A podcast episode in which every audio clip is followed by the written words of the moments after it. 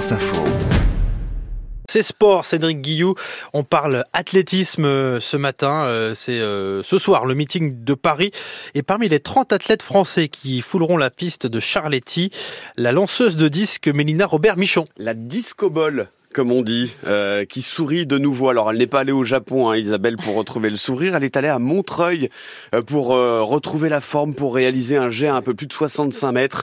Septième performance mondiale de l'année, et surtout le meilleur jet de Mélina Robert-Michon depuis six ans et sa médaille d'argent au championnat du monde 2017. Alors, elle a un petit peu plus d'un mètre aujourd'hui de son record personnel, qui est de 66 mètres 73. Vous voyez un petit peu le, la mmh. lanceuse de disque, hein, c'est celle qui fait plein de tours, plein de tours, plein de tours. Et hop, qui jette 66 mètres 73.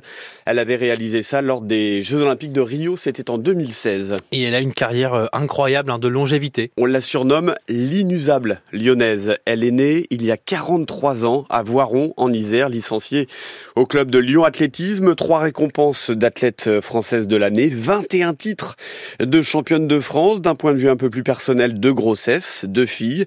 Et il y a même aujourd'hui un boulevard qui porte son nom dans la commune de Tarare, c'est dans le département du Rhône. Si ça vous dit d'aller euh, là-bas du côté de la piscine, mais allez du côté du boulevard Robert Michon. Et c'était quand ces tout premiers Jeux Olympiques? C'était à Sydney en l'an 2000 il y a 21 ans.